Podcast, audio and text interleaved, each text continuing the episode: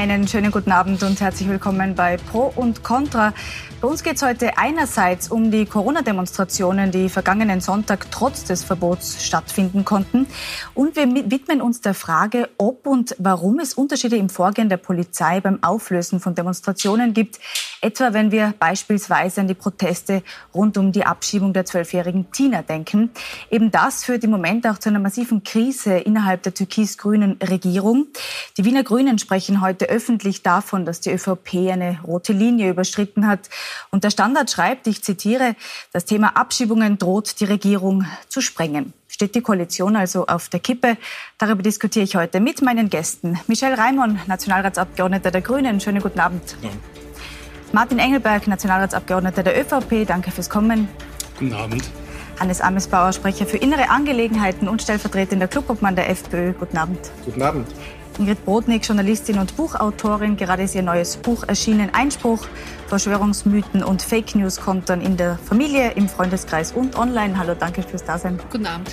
Und Alexandra Pervulesco, Gastronomin, bekannt als Linzer Wut, Wirtin und Teilnehmerin der Wiener Kundgebung am vergangenen Sonntag. Sie ist heute via Skype dabei. Einen schönen guten Abend. Einen schönen guten Abend. Ja, und wir wollen auch gleich eben über diese Corona-Demos sprechen. Aber vorher müssen wir aus Aktualitätsgründen uns ansehen, wie denn die Situation in der Regierung aktuell aussieht.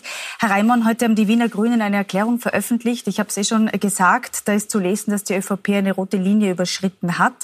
Ähm, die Positionierung ist jetzt eigentlich wenig verwunderlich, wenn man sich überlegt, wie das mit Moria war, mit der Aufnahme von Flüchtlingskindern. Auch da war es ja so, dass die Grünen ihre Prinzipien eigentlich über Bord werfen mussten. Jetzt eben mit dieser Abschiebung erst recht wieder so ein Überfahren der Grünen. Direkt gefragt, würden Sie sagen, es reicht Ihnen mit der ÖVP? Auf eine gewisse Art und Weise sicher. Die Koalition wird nicht so weitergehen können, wie sie jetzt ist. Das ist ganz klar. Äh, die Art und Weise, wie sich der Innenminister da in die ZIP 2 gestellt hat und sie zu dem Thema geäußert hat, ist für uns vollkommen inakzeptabel. Wir haben ihn bei vielen Dingen bis jetzt im Hintergrund äh, kritisiert, im Hintergrund geäußert, was uns nicht, nicht passt. Äh, wenn die ÖVP so agiert, werden wir jetzt auch so agieren und es öffentlich bringen. Äh, und dann schauen, wie es damit geht. Der mhm. Ton in der Koalition wird sich deutlich ändern. Da hat Sigrid Maurer auch letzte Woche zu mir im Interview gesagt, dass sie eben versucht haben, vor der Abschiebung im ja. Hintergrund auf die ÖVP einzuwirken und das eigentlich alles überhaupt nichts gebracht hat, obwohl es Zusicherungen gab, dass man sich das anschauen wird. Ist da die Enttäuschung jetzt groß oder würden Sie sagen, war irgendwie abzusehen? Zum einen ist ganz klar abzusehen, welchen Kurs die ÖVP fährt. Wir wissen auch, auf welchen Kampf wir uns einlassen und wir wissen auch, dass das nicht in zwei Wochen anders sein wird. Wir sind eingestellt darauf, monatelang, jahrelang um diese Geschichte zu kämpfen, weil uns das Thema auch wichtig ist. Mhm. Nur, nur einmal, so wie das im letzten Jahr in der Koalition gelaufen ist, geht es mit uns nicht mehr. Wenn die ÖVP meint, äh, solche Interviews geben zu müssen, dann wird das bei uns auch so sein in Zukunft. Okay, das heißt, da geht es also jetzt nicht nur um diese konkrete Abschiebung, sondern Sie sagen wirklich Alles. insgesamt, jetzt muss sich was verändern. Was sind denn die Konsequenzen? Was heißt das? Das heißt, dass wir, schauen Sie, wenn man in eine Koalition geht, dazu stehe, man muss doch, doch in den ersten Monaten versuchen, auf einer kooperativen Art und Weise miteinander auszukommen und gemeinsam was umzusetzen, selbst wenn man von unterschiedlichen Lagern kommt. Wir haben nicht den Eindruck, dass die ÖVP das in der gleichen Art und Weise fair und kooperativ gemacht hat. Eine Zeit lang versucht man trotzdem, das dorthin zu kriegen. Und jetzt muss man es euch halt auch so machen, dass die, die Sprache, die die ÖVP versteht, auch von uns gesprochen wird. Mhm. Das heißt, Herr Engelberg, die ÖVP zeigt sich unkooperativ, muss man sagen, oder fährt über den Koalitionspartner immer wieder eigentlich drüber? Ich glaube, wir sind beim Kern dieses Begriffs äh, das Beste aus beiden Welten. Das heißt, äh, wir sprechen hier von zwei Welten. Das ist nichts Unbekanntes. Äh, und es ist das das Kernthema der beiden Welten. Äh, auf der einen Seite die der Grünen, die zum Beispiel oft äh, auf der anderen Seite bei den Demonstrationen stehen und eine ÖVP, die halt sehr stark auf der Seite des Rechtsstaates, der politischen Verantwortung, auch der Unbeugsamkeit des Rechtsstaates und Unteilbarkeit von ganz wichtigen äh, staatsrechtlichen Sprechen Sie da auch die humanitäre Frage an, also wenn es jetzt um diese genau. Abschiebungen genau. Also auch da gibt es eben eine Gesamtverantwortung, äh, die wir wahrnehmen. Also es gibt äh, einfach die Verantwortung gegenüber der Gesellschaft, gegenüber dem Rechtsstaat und äh, also auch ich persönlich bin da nicht zu haben für die Unteilbarkeit von äh, ganz wichtigen staatsrechtlichen äh, Gütern wie zum Beispiel dem Demonstrationsrecht oder wie zum Beispiel auch ähm, äh, dem humanitären Recht. Also da gibt es ähm, schon auch Regeln, die wir uns ausmachen und an die wir im Rechtsstaat uns auch halten müssen. Mhm. Wie wir es dann politisch sozusagen weiterentwickeln, ist eine Frage, die steht uns bevor, da bin ich ganz beim Kollegen. Mhm. Also da wird es auf jeden Fall eine Diskussion geben. Es findet Natürlich. aber tatsächlich morgen schon eine Sondersitzung im Nationalrat statt. Michael Völker schreibt da im Standard, dass es Anträge von SPÖ und NEOS geben wird. Sie wissen das.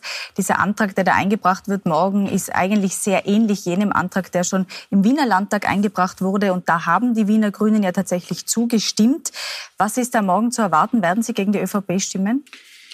Das ist alles im Bereich des Möglichen. Wir haben jetzt, während wir diskutieren, auch noch eine Clubsitzung, wo wir verschiedene Strategien diskutieren. Morgen um 14 Uhr wird die Sitzung eröffnet. Äh, ich gehe davon aus, dass wir bis fünf Minuten davor mit der ÖVP verhandeln. Mhm.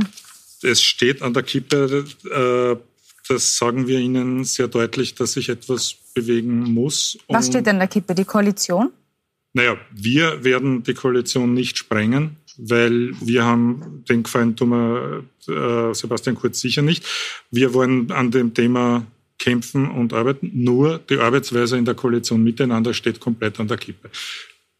Bis hin zur Möglichkeit, eigene Anträge zu stellen und sonst etwas auch nicht abgesprochen mit der ÖVP. Also gehen Sie morgen bei dem Antrag mit von das SPÖ und NEOS? wird fünf Minuten vor 14 Uhr noch nicht feststehen, weil wir äh, Druck auf die ÖVP machen werden, sich so weit wie möglich zu mhm. bewegen. Was muss Ihnen denn die ÖVP anbieten, damit sie eben nicht so einen Bruch das wird fünf Minuten vor 14 Uhr nicht feststellen. Ich werde jetzt nicht die rote Linie sagen, die Sie erfüllen müssen und dann ist erfüllt. Aber Sie werden ja jetzt schon was im Kopf haben, was Sie ungefähr quasi brauchen als Grüne, ja. damit die ÖVP ähm, quasi mit Ihnen weiter in einer Koalition bleiben kann. Das haben wir ganz sicher im Kopf und das hört Sebastian Kurz und der hat es auch schon gehört.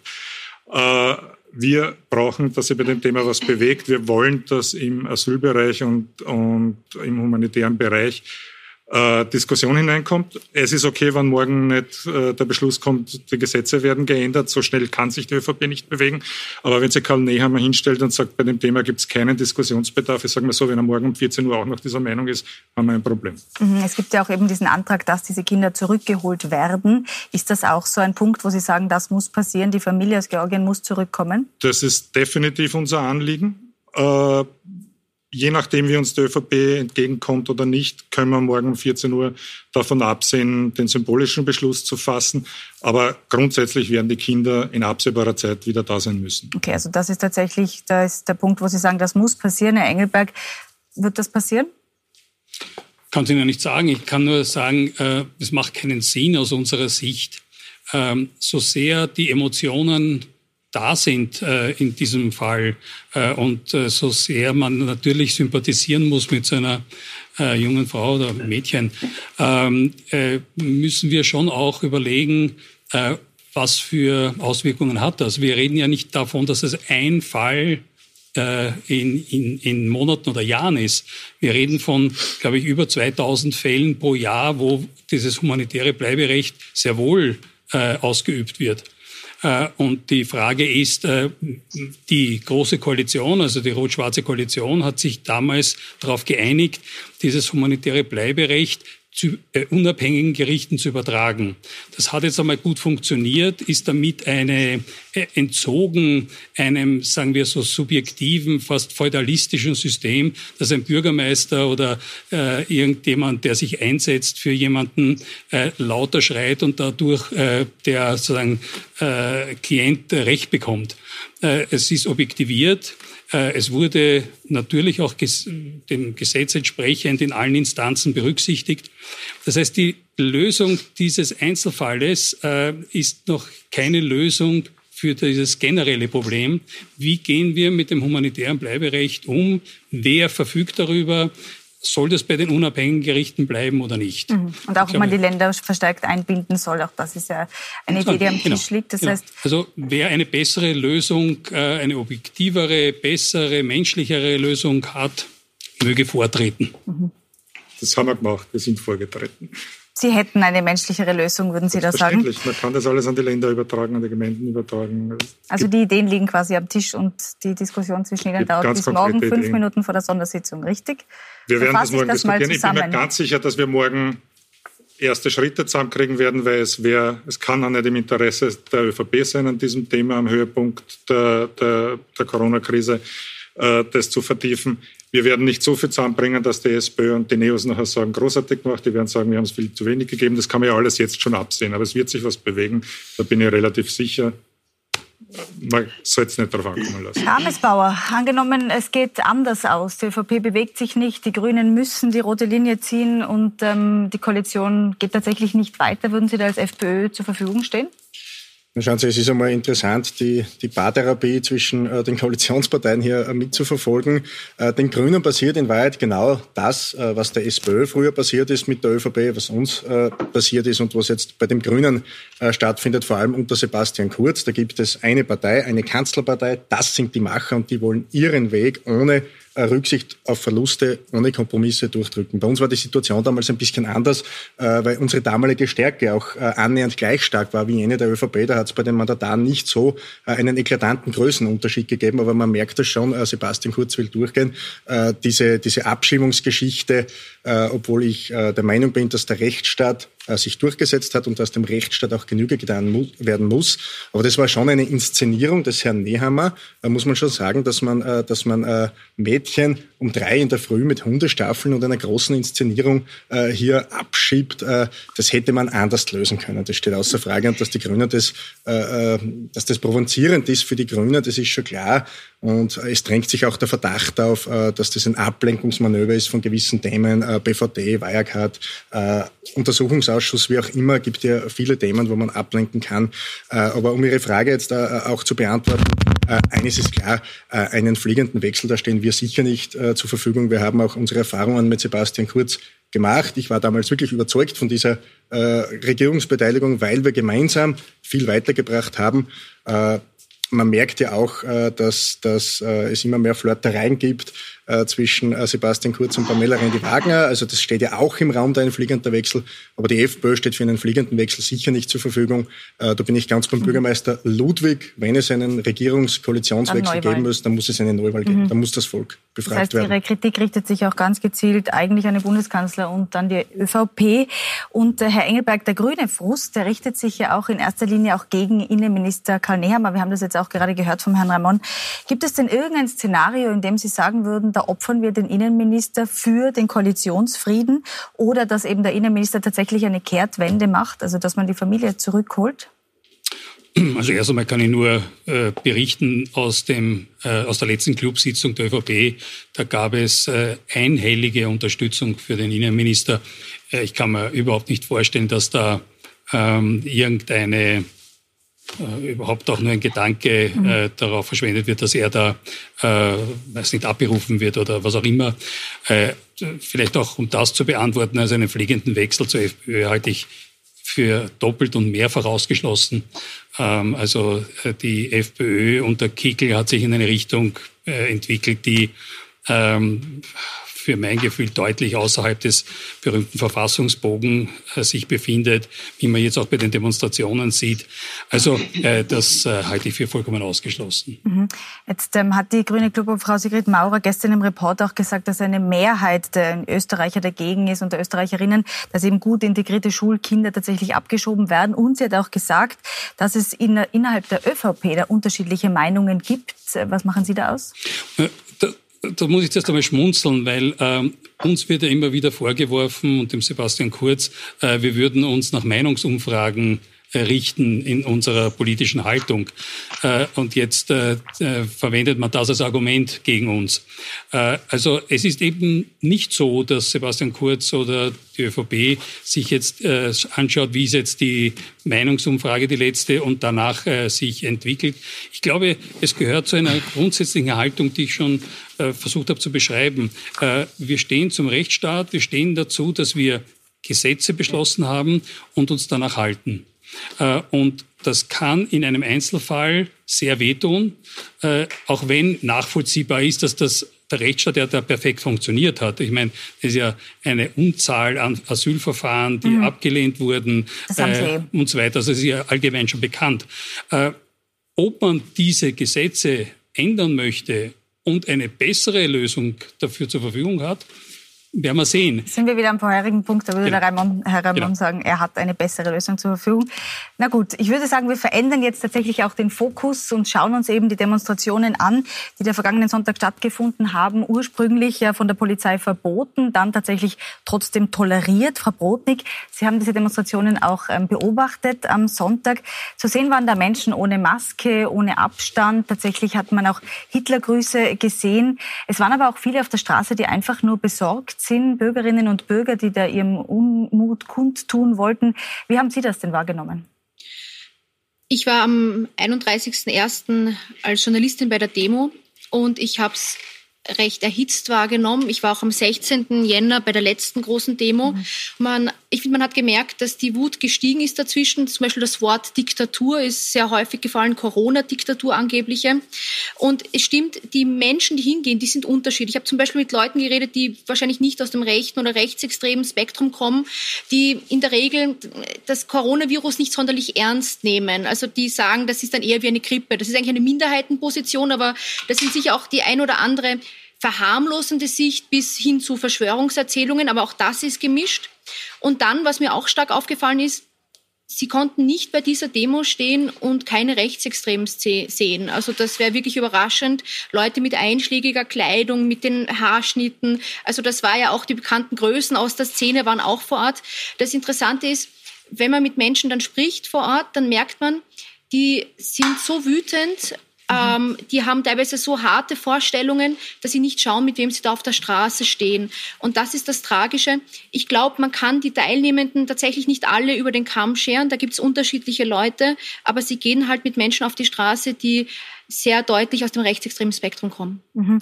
Frau Pervolescu, das führt mich direkt zu Ihnen, auch weil jetzt eben die Frau Brodnik gesagt hat, die Menschen sind so wütend, dass sie vielleicht gar nicht mehr darauf achten, mit wem sie da auf der Straße sind. Sie selber haben ja auch Grün gewählt, ähm, waren jetzt aber trotzdem bei dieser eigentlich verbotenen Kundgebung, auf der eben auch Rechtsextreme waren. Was sind da Ihre Beweggründe und ist Ihnen das aufgefallen, dass da Rechtsextreme tatsächlich dabei sind? Also man wäre sehr blauäugig, würde man denken, dass auf nicht jeder Demonstration, die stattfindet, ob das ums Klima geht oder um Kinderabschiebungen, sich auch Rechtsextreme einfinden.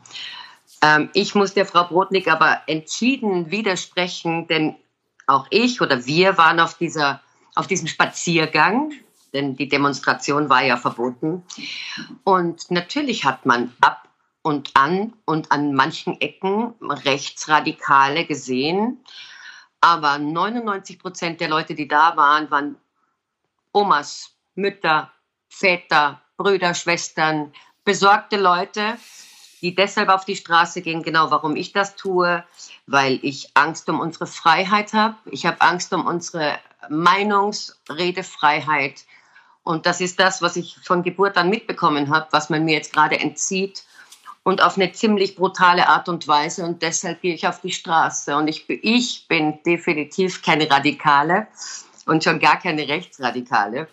Und ähm, ich habe mich mit hunderten Leuten unterhalten auf dieser Demonstration, inklusive ganz, ganz vielen Polizisten, ähm, die mittlerweile auch schon ein wenig verzweifelt sind, weil sie Dinge tun müssen, die sie gar nicht mehr tun möchten. Jetzt haben Sie gesagt, dass man auf jeder Demonstration Rechtsextreme trifft. Ich glaube, das kann man so nicht stehen lassen. Was aber Fakt ist, bei dieser Demonstration, wir können es auch zeigen, hat man beispielsweise Menschen gesehen, die tatsächlich den Hitlergruß gezeigt haben. Ähm, was macht sowas mit Ihnen, wenn Sie wissen, Sie waren auch dort vor Ort und irgendwie stehen alle für ein ähnliches Anliegen da? Also ich, ich habe nicht das Gefühl, ich war auch dort, sondern die mhm. waren auch dort. Mhm. Und das ist ein ganz entscheidender Unterschied, denn die Masse der Menschen geht aus einem ganz bestimmten Grund auf die Straße, nämlich friedlich, für Friedenfreiheit und ganz liebevoll, aber sehr verängstigt. Und die waren auch da. Nicht wir waren dort, wo die mhm. auch sind. Und das ist eine ganz, ganz wichtige Sache. Okay, also Sie würden sagen, die benutzen quasi die, diese Demonstration, um sich darunter zu mischen. Herr Engelberg, Absolut. Sie haben vor zwei Wochen in einer Aussendung äh, geschrieben, dass die Teilnahme des FPÖ-Generalsekretärs Michael Schnedlitz an Corona-Demonstrationen verdeutlicht, wie weit sich die FPÖ von Anstand und Moral entfernt hat. Nun ähm, hören wir hier die Frau Pervulesco, die sagt, sie geht dahin, weil sie so besorgt ist. Also reagieren Sie da genug auf solche Menschen oder? Also ist ja keine Frage, dass wir natürlich deutlich sehen, dass das nicht nur Rechtsradikale sind.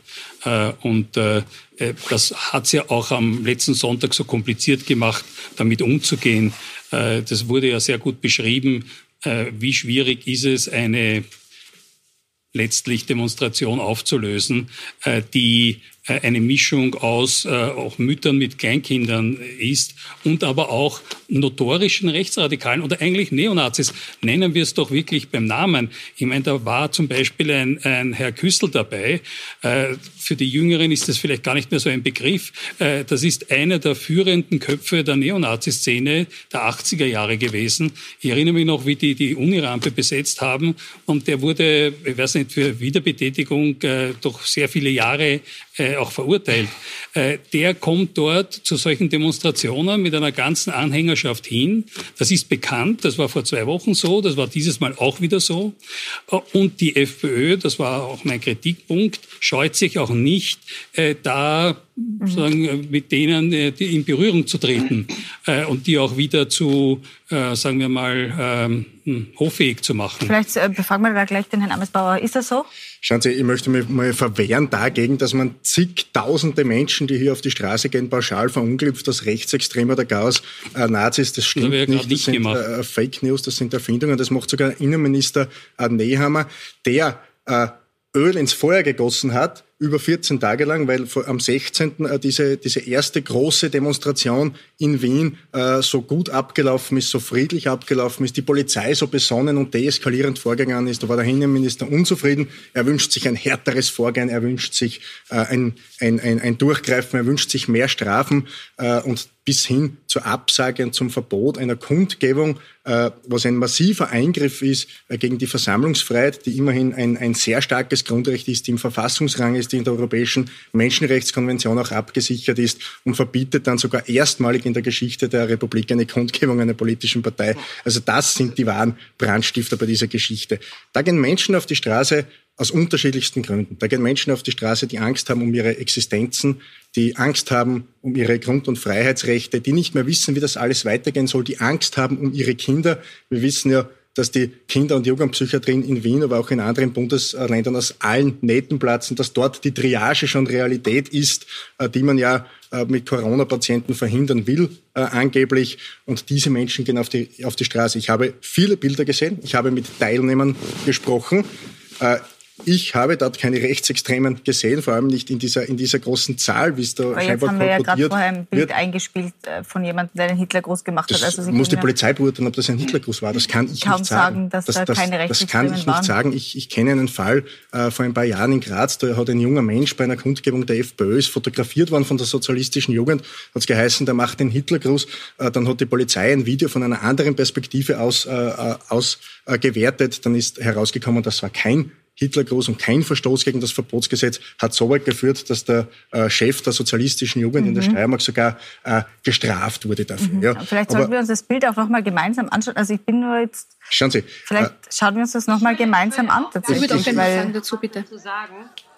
Also ich bestellt fünf ja. Bier wahrscheinlich. Das ist die Frage. Also was macht Wie gesagt, das, ja, also, wenn die Kamera schwenkt weg, weg und die zweite Hand geht nach oben, das sollen andere. Wenn das, wenn das bitte ein, ein Verstoß gegen das Verbotsgesetz ist, ja, mhm. dann ist das zu ahnden. Dann hat die Polizei äh, diesen Mann zu identifizieren und auch äh, der, der, der Justiz zu. Frau Brodnik war ja auch selber klar. dort. Ähm, vielleicht können Sie das. Ich wollte nur eines ergänzen. Den Herrn Hannes Amesbauer von der FPÖ, der selbst in der rechtsextremen Zeitung Aula publiziert hat, einstufen zu lassen, wer in diesem Land rechtsextrem ist, finde ich ein bisschen kreativ. Ähm, wir sehen, dass die FPÖ versucht, diese Demonstration für sich zu nutzen, dass sie genau in diesem Metier fischen. Und ich stimme Ihnen zu. Ich stimme Ihnen zu 100 Prozent zu. Viele Menschen, die auf diese Demo gegangen sind, sind keine FPÖ-Wähler. Ich glaube nur, sie hätten gerne, dass die alle FPÖ-Wähler sind. Sie genieren sich als Parlamentspartei nicht, evidenzfern zu kommunizieren, alle Maßnahmen, die kommen, abzulehnen in harter Oppositionspolitik. Es ist sehr schwierig, mit der FPÖ derzeit über das Corona-Thema zu sprechen. Sie kritisieren Masken, sie kritisieren die Impfung, sie kritisieren Testen. Was bleibt denn dann über? Eigentlich nur noch die Corona-Leugnung oder das Kleinreden des Virus. Und das ist tatsächlich keine, naja, evidenznahe Politik. Und das ist natürlich, versuchen Sie in diesem Metier zu fischen. Ja, unbedingt. Okay, jetzt würde ich, würde ich ganz gerne mal was sagen. Bitte. Wenn ich darf. Ähm, also ich bin definitiv keine Corona-Leugnerin. Ähm, ich bin einfach eine Maßnahmengegnerin, eine harte Maßnahmengegnerin. Und ähm, äh, das, was ich auf dieser äh, Demonstration oder diesem Spaziergang erleben musste, war ein Missbrauch der Polizisten durch unseren Karl Nehammer. Das muss man mal ganz klar sagen. Der Spaziergang, ich habe ein Video, ich könnte Ihnen das jetzt kurz vorspielen, wo wir alle tausende Leute ganz weit auseinandergingen. Also die Straßen waren wirklich kilometerlang, bis die Polizei anfing, 2000 Mann dahin zu stellen, uns zu blockieren, von hinten plötzlich 2000 Mann und uns immer enger zusammenzudrängen, bis wir so nah standen, dass wir Anzeigen gekriegt haben, weil wir die Abstandsregeln nicht mehr einhalten. Das ist Manipulation mhm. und das geht überhaupt es waren nicht. 1000 Polizisten auf 10.000 Demonstrierende ungefähr, muss man sagen. Sie wollten da noch replizieren? Nein, das kann man so natürlich äh, nicht stehen äh, lassen. Äh, wenn wer äh, evidenzfrei agiert in weiten Bereichen, äh, ist, es, ist es die Regierung. Da geht es nicht um irgendwas zu leugnen, um irgendwelche Verschwörungstheorien. Ich beschäftige mich mit überhaupt keinen äh, Verschwörungstheorien, interessiert mich auch nicht. Ich will auch gar nicht spekulieren. Es geht darum, dass für viele Bürger die Maßnahmen nicht mehr nachvollziehbar sind, nicht in sich schlüssig sind, teilweise vielfach verfassungswidrig, das auch äh, vom Verfassungsgerichtshof äh, oft aufgehoben schon wurde, die jetzigen Bestimmungen vermutlich wieder verfassungswidrig, das Verbot der Kundgebung am Pauschal definitiv verfassungswidrig. Und äh, Herr Engelberg, Sie haben das auch gemacht, immer wieder diesen Herrn Küssel äh, zu zitieren. Ja, der geht da halt hin. Ja, äh, ich habe auch keine Freude mit dem Herrn Küssel, wo auch immer. Aber man muss auch sagen, der Herr Küssel war Ende der 80er Jahre äh, Mitglied der Jungen Volkspartei, der, der Jugendorganisation der ÖVP. Er war dort äh, dabei. Er hat in der Heimburger Au mit den Gründungsvätern und Gründungsmüttern der Grünen äh, demonstriert. Er ist deswegen die Umweltbewegung sch äh, schlecht, ist deswegen die JVP schlecht. Äh, die Studentenorganisation äh, der ÖVP äh, am Juridikum in Wien hat bitte in, in, in Chats Holocaust verharmlosende und judenfeindliche Witze herumgeschickt. Der ist deswegen die ganze äh, ÖVP und die ganze AG schlecht. Es kann sein, dass der Herr Küssel gerade zu Hause sitzt und diese Sendung schaut. Er ist deswegen pro und contra schlecht. Man kann sich nicht immer aussuchen, wer dorthin geht. Aber die Masse dieser tausenden Menschen, die Masse dieser tausenden Menschen sind friedlich, haben ein Anliegen. Und ich möchte auch eines sagen, was ich gesehen habe auf diesen Bildern. Ein ganz, ein buntes Spektrum. Ich habe gesehen Menschen, die die international gesungen haben. Ich habe dort Regenbogenfahnen gesehen und ich habe auch die israelische Staatsflagge gesehen. Also das ist ein sehr, sehr buntes Publikum, die ein Ziel hat, nämlich nämlich der Protest und die Kritik an diesen Regierungsmaßnahmen. Lass mal den Herrn Reimann darauf antworten und dann den Herrn Engelberg. Naja, ich finde, wir sehen hier jetzt ganz gut, was das Problem ist, wie, das, wie diese Demonstration gemanagt wurde. Mhm. Ja. Die FPÖ ist eine rechtsextreme Partei, die nicht einmal einen Hitlergruß also als solchen bezeichnen kann und, und benennen kann und wird jetzt tatsächlich in eine Rolle gebracht, wo sie dann Leute wie die Frau Bevolesco, der ich abnehme, dass sie keine Extremistin ist und keine Rechtsextreme ist, dann plötzlich in eine Situation kommt, wo das die Ansprechperson sein soll. Das kann man ja bitte politisch wirklich nicht herbeiführen. Und das hat der Innenminister gemacht mit der Art und Weise, wie diese Demonstration verboten wurde. Man muss einmal ganz klar ja. festhalten. Es gibt ein Demonstrationsrecht, das ist ein sehr wichtiges und hohes Recht. Und man hat selbstverständlich das Recht, gegen Maßnahmen dieser Regierung zu demonstrieren. Das können ja nicht wir uns aussuchen. Was anderes ist, Erstens, wenn uns bekannte rechtsextreme, rechtsextreme Demos anmelden, die kann man verfassungskonform untersagen. Das hätte auch passieren können. Das betrifft aber nicht alle, die dort demonstrieren gehen. Und dann muss man eines sagen, das ist tatsächlich eine schwierige Situation. Wurde auch mit dem Gesundheitsministerium vorbesprochen. Natürlich müssen auch Leute, die sich gegen Corona-Maßnahmen demonstrieren wollen, grundsätzlich an die Gesetze halten. Wenn ich gegen ein Gesetz demonstriere, muss ich es trotzdem einhalten, während ich demonstriere. Man hätte diese Demonstration stattfinden lassen können und wenn sie dann gegen die Auflagen und gegen die Gesetze verstoßt, dann hätte man sagen können, so, sie verstoßen jetzt dagegen. Von vornherein das Grundrecht zu beschneiden, treibt Menschen, die, ob, ob man ihnen jetzt Recht gibt oder nicht, aber die grundsätzlich ein legitimes Anrecht oder, oder ja, Anrecht auf Demonstration haben, äh, in die falschen Hände. Und das war schlecht gemanagt vom Innenminister, das muss man so sagen. Das gehört zu den Dingen, die wir ihm vorhin hinter den Kulissen ausgerichtet hätten und ihm jetzt auch so mitteilen. Äh, wir stellen auch eine Anfrage dazu und wollen das aufgeklärt haben. Wir wollen, dass das in Zukunft anders gemanagt wird. Das geht auch mit Rücksicht auf die Corona-Maßnahmen. Ja, diese Frage nehme ich direkt auf und wir widmen uns gleich nach einer ganz kurzen Pause eben der Frage, hätten die Demonstrationen tatsächlich doch zugelassen werden müssen? Wir sind gleich wieder zurück.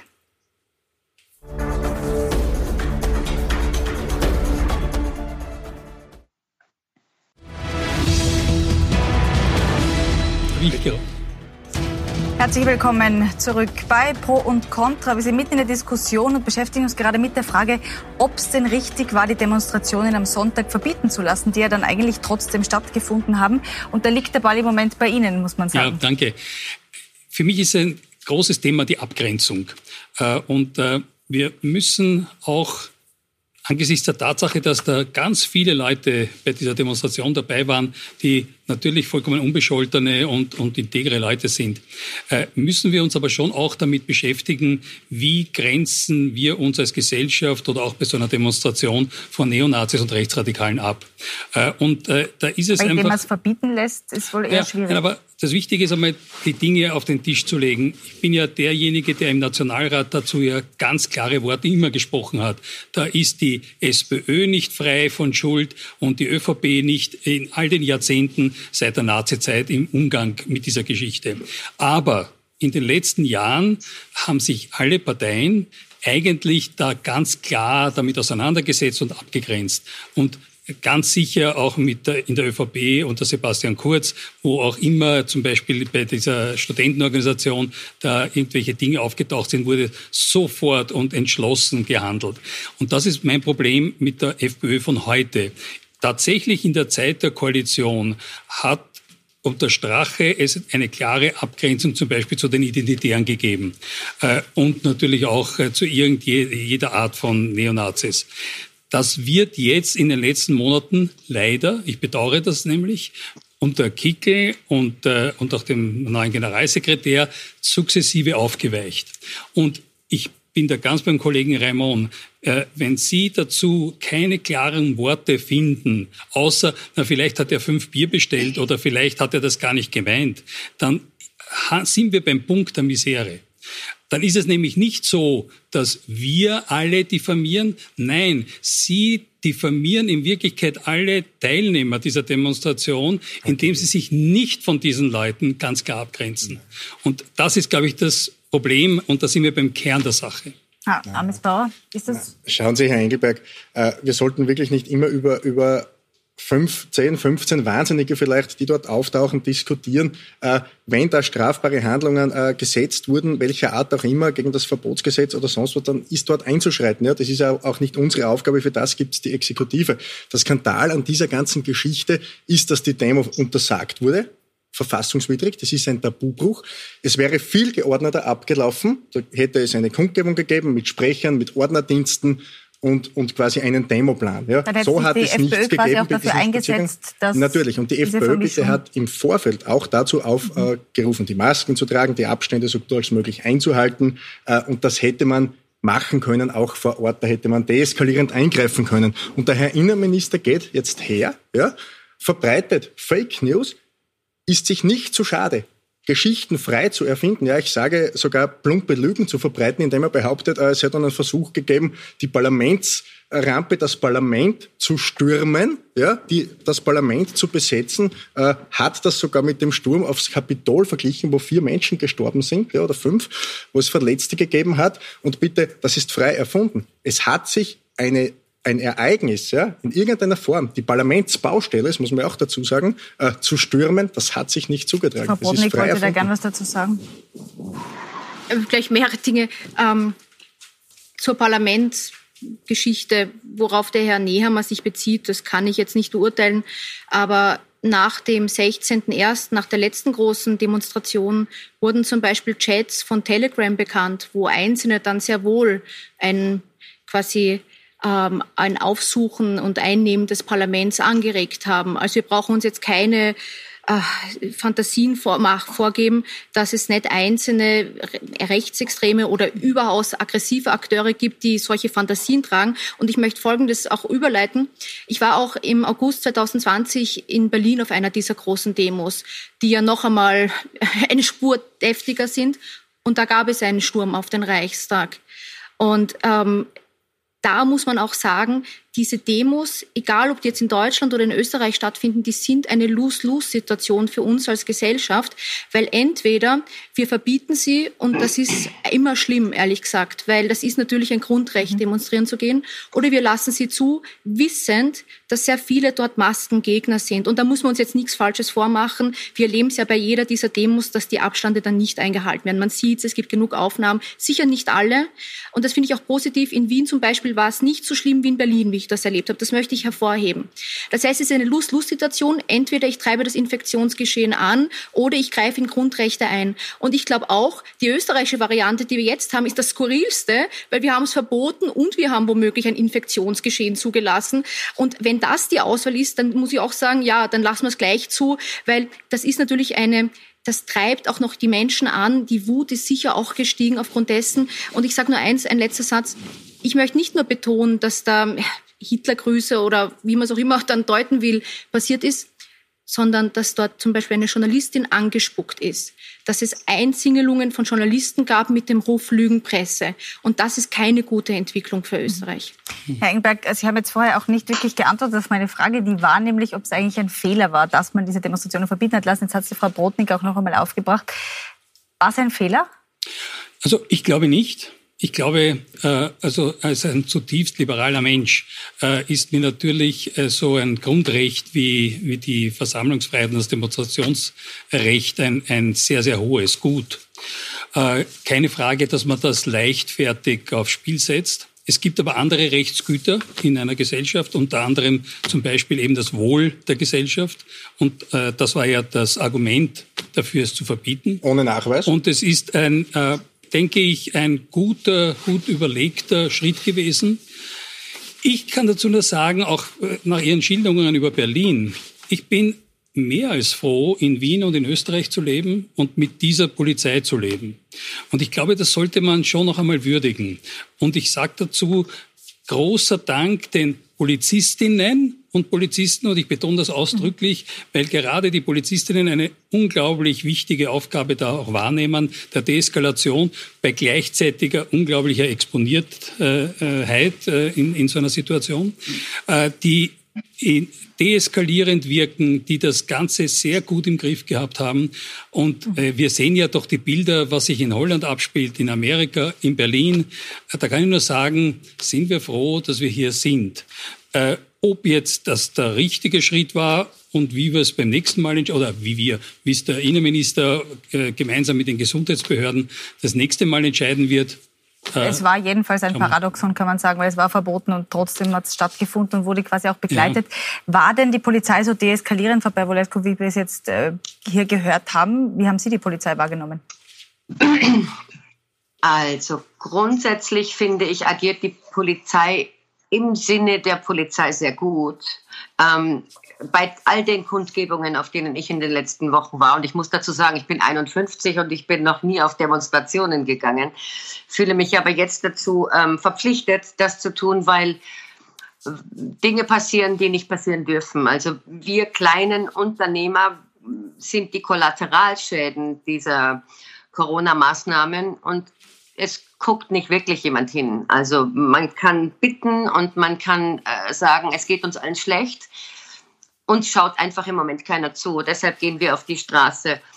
Was ich gesehen habe in Wien, und zwar zum zweiten Mal in Folge, war, dass ähm, wenn denn dann Rechtsextreme irgendwo in der Ecke waren, wurden die sehr außen vor gelassen und man hat sich ältere Damen gegriffen, ähm, und die sehr unsanft behandelt. Und das ist eine Schande, eine Schande für unseren Innenminister, dass er genau das das heißt, Sie würden sagen, gegen Rechtsextreme wurde nicht vorgegangen, aber gegen alte Frauen schon? Es wurde nicht gegen die Leute vorgegangen, die ganz vorne an der Front standen, ähm, möglicherweise auch mal die Hand gehoben haben, sich ähm, geoutet haben als Extreme. Ähm, da wurde aus welchen Gründen auch immer sehr daran vorbeigesehen. Aber dann wurden sich, dann haben, hat man ältere Damen, ältere Herren aus der Menge rausgezerrt. Ähm, da gibt es wirklich viele, viele Videobeweise. Und das ist sehr schändlich für ein Land wie Österreich. Wir haben eine so wunderbare Verfassung und die wird meines Erachtens gerade mit Füßen getreten. Und ähm, ich bin manchmal wirklich sprachlos. Frau Bodnik, war das denn auch Ihr Eindruck, also dass die Polizei hier tatsächlich ähm, Rechtsextremen gegenüber eigentlich sich liberal verhalten hat und ähm, anderen Menschen nicht? Also ich muss sagen, ich habe generell eine total passive Polizei gesehen. Ähm, ganz einfach, es gibt manchmal Demonstrationen, wo wirklich eingekesselt wird von der Polizei, wo man merkt, es geht enger und enger. Und ähm, ich war schon auf vielen Demos als Journalistin. Ähm, das war, glaube ich, der friedlichste Aufmarsch der Polizei bei einer Demo, den ich je erlebt habe. Also was da noch freundlicher das? passieren könnte, wüsste ich gar nicht. Ähm, wobei, ich muss sagen, es gibt eine Demo ist so groß, niemand ist an allen Orten gleichzeitig. Wie erkläre ich mir das? Naja, einerseits, der Herr Bürstl hat gesagt, es war ein gemischtes Publikum. Ich habe auch den Eindruck, es wird eine sehr starke, ähm, tatsächlich friedliche Strategie da gefahren. Es ist so friedlich, dass man friedlich, dass man sich schon fast ein bisschen den Kopf zerbrechen kann. Ähm, ist da überhaupt noch eine Strategie erkennbar? Ich gebe ein Beispiel. Mhm. Als ich hingekommen bin, man hat ja gesehen, es ist eigentlich verboten, aber auf Telegram, dem Kanal, ist schon groß aufgerufen worden. Und man kommt hin und es ist voll und man wird nicht kontrolliert. Ich hätte mir so gedacht, wenn das eine eigentlich nicht erlaubt ist, dass dort die Polizei steht und einmal schaut, dass nicht alle sich versammeln können. Aber das war, dass da ein, eine untersagte Demo stattfindet, wäre für mich nicht erkennbar gewesen. Also ob es da eine Strategie gab, die Polizei wird sagen, ja, für mich war sie nicht erkennbar. Aber ehrlich gesagt, ich möchte gar nicht. Ähm, ich möchte gar nicht das Polizeiverhalten so kommentieren, weil das ist jetzt nicht meine Spezialität eines kann man sicher sagen, ich glaube, die Agitation der Demonstrierenden, die ist im Vorfeld mit dem Verbot gekommen, dann war eigentlich alles nur noch Deeskalation, man hat sie ja bis in die Nacht herumlaufen lassen. Mhm, Herr Reimann, das würde ich gerne an Sie weitergeben, eben weil die Demonstrationen ja eigentlich verboten waren und dann trotzdem so deeskalierend reagiert wurde. Was sagen Sie da? Dadurch, wie das, wie das mit dem Verbot äh, von Beginn weg gemanagt wurde, hatte man dann überhaupt keine Möglichkeit äh, mehr einzugreifen. Und, und, das ist auch der Befund dann der, der Polizeibehörden, dass der Einsatz von dort weg nicht mehr gescheit kontrollierbar war.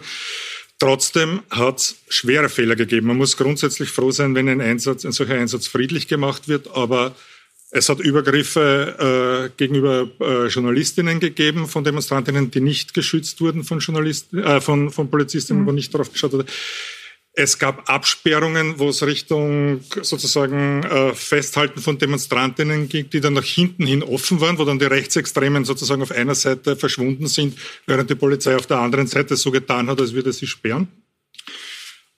Und am Tag davor haben wir in Innsbruck eine Demo äh, zum Thema Asyl und, und Abschiebungen. Die Leute werden stundenlang eingekesselt. Da passiert es komischerweise nie, dass auf einer Seite der Kessel offen ist und die Leute gehen können. Na, die haben alle noch Hausdurchsuchungen äh, bekommen und Tränengas wurde eingesetzt. Dieses Ungleichgewicht ist in der Form einfach inakzeptabel. Es gibt zu beiden von uns parlamentarische Anfragen und wir werden dem weiter nachgehen.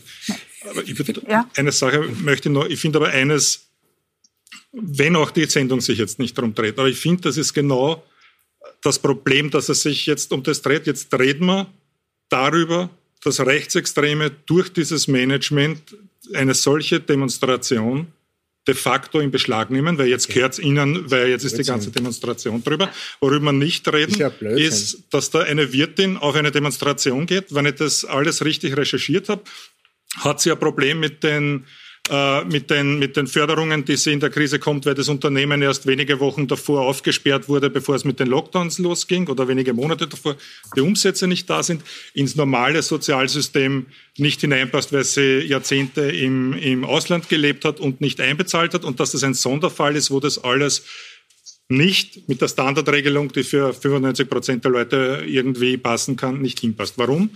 Über sowas reden wir nicht, weil von den Rechtsextremen gewollt und vom schlechten Management halt dann so hingeführt. Da reden wir jetzt über die ganze Aber über sowas ja, reden wir in unseren Sendungen sehr häufig. Auch die Frau Pervolescu ist deswegen auch heute da. Und man muss auch sagen, Menschen wie die Frau Pervolescu gehen auch auf die Straße, weil auch ihr Gesundheitsminister aus ihrer Partei Maßnahmen erlässt, die offensichtlich problematisch ja, sind für diese Menschen. Dann müssen wir aber darüber reden, dass in ihrer Sondersituation, du kannst beim, ein solches Gesetz erlassen, ja nicht bei acht Millionen Leuten auf jede Einzelsituation schauen, dann hast du Sonderfälle und nicht nur diesen einen.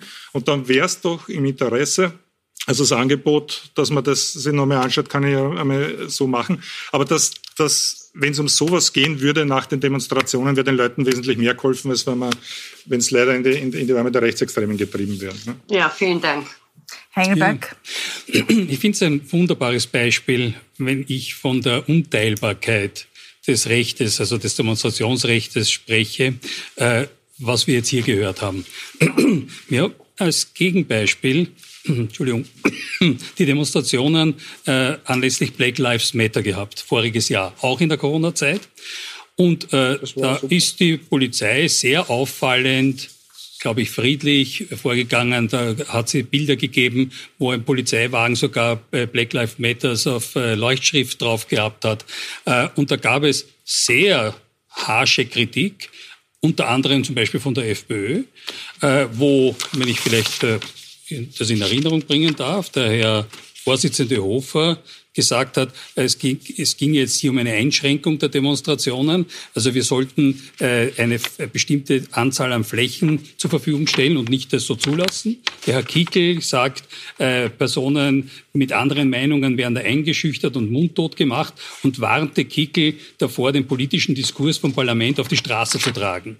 Das heißt, äh, da fragt man sich halt, hm, ist doch interessant, wie das plötzlich teilbar ist, wie einfach äh, in bestimmten Situationen es so unterschiedlich gesehen wird.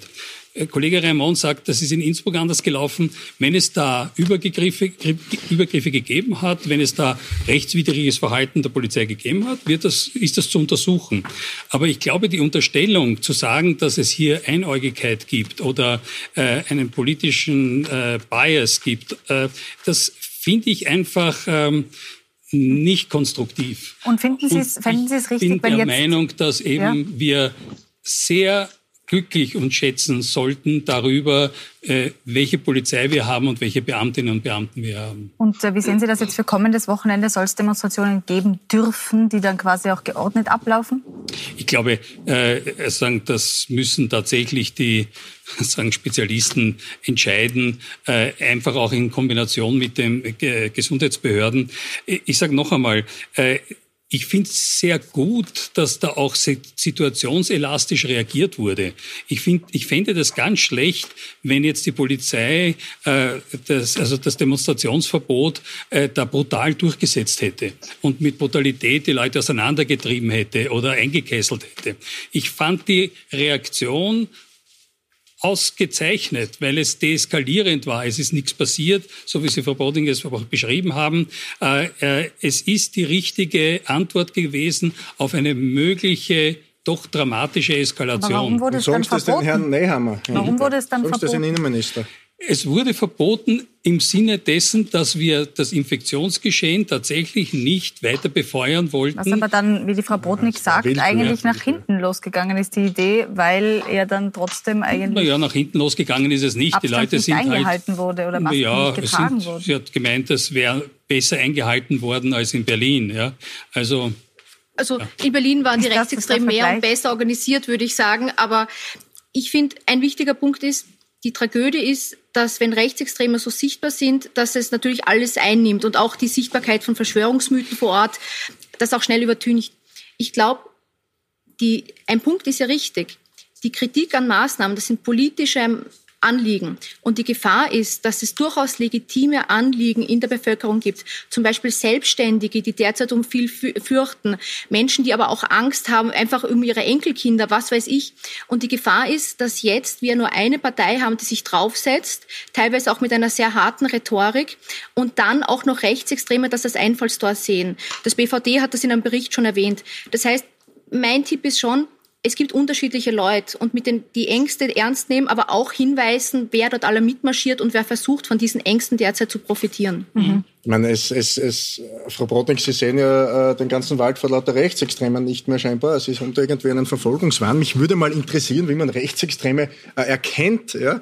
Äh, Aber bei, also dem Punkt, ganze bei dem Punkt waren wir ja heute da, schon. Wird da übernommen von Rechtsextremen. Also ein kompletter Blödsinn, das weiß ich äh, zurück. Ich, ich, ich, ich finde es auch wirklich befremdlich, dass Sie als äh, eher links eingestellte äh, äh Publizistin äh, da damit ein Problem haben, äh, dass die Demonstration nicht verboten wurde, nicht aufgelöst wurde, äh, die Polizei nicht härter vorgehen äh, gegangen ist, äh, sondern deeskalierend über weite Strecken Moment, gewirkt nein, nein, hat. Nein, nein, wollen Sie, dass ich, die Polizei äh, äh, die alten Menschen möchte, und die, und die Kinder Leute und die Frauen, die dort waren, mit den Knüppeln von der Straße treibt? Ich möchte, dass Leute demonstrieren. Wollen Sie das wirklich? Aber wissen Sie, was ich auch wichtig finde?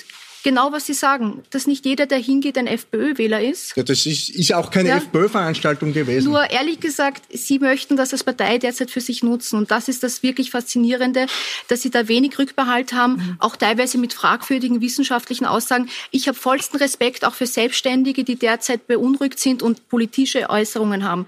Die Gefahr ist, dass wir eine Partei im Parlament haben, die es auch mit wissenschaftlicher Genauigkeit nicht sonderlich hat ja, ja. und versucht in diesem Eck derzeit Stimmung und, zu machen. Dann, dann fragen Sie, dann fragen Sie die naja, Regierung. Wir sind leider am Ende der Zeit. Ja, ich, ich wollte zum Herrn, zum, zum Herrn Raimond und zum Herrn Engelberg ja, äh, noch etwas sagen, vor allem zum Herrn Raimond. Aufgrund dieser ganzen Vorfälle des Herrn Innenministers, dieser ganzen Eskapaden, stellen wir morgen einen Misstrauensantrag gegen diesen Herrn Nehammer. Er kann es genau. nicht, er versagt das Ganze. Diese Sondersitzung werden wir auf jeden Sie, Fall... Herr Reimann, äh, zuzustimmen. Wir, wir formulieren nicht berichten. einmal eine Begründung, dass Sie keinen Gewissenskonflikt haben. Ich nehme aus dieser Sendung mit, dass es auf jeden Fall viele besorgte Bürgerinnen und Bürger auch gibt, die auf jeden Fall gehört werden müssen, eben wenn sie auf Demonstrationen gehen. Ich danke Ihnen ganz herzlich fürs Zusehen und bedanke mich bei Ihnen allen für die Diskussion. Einen schönen Abend noch.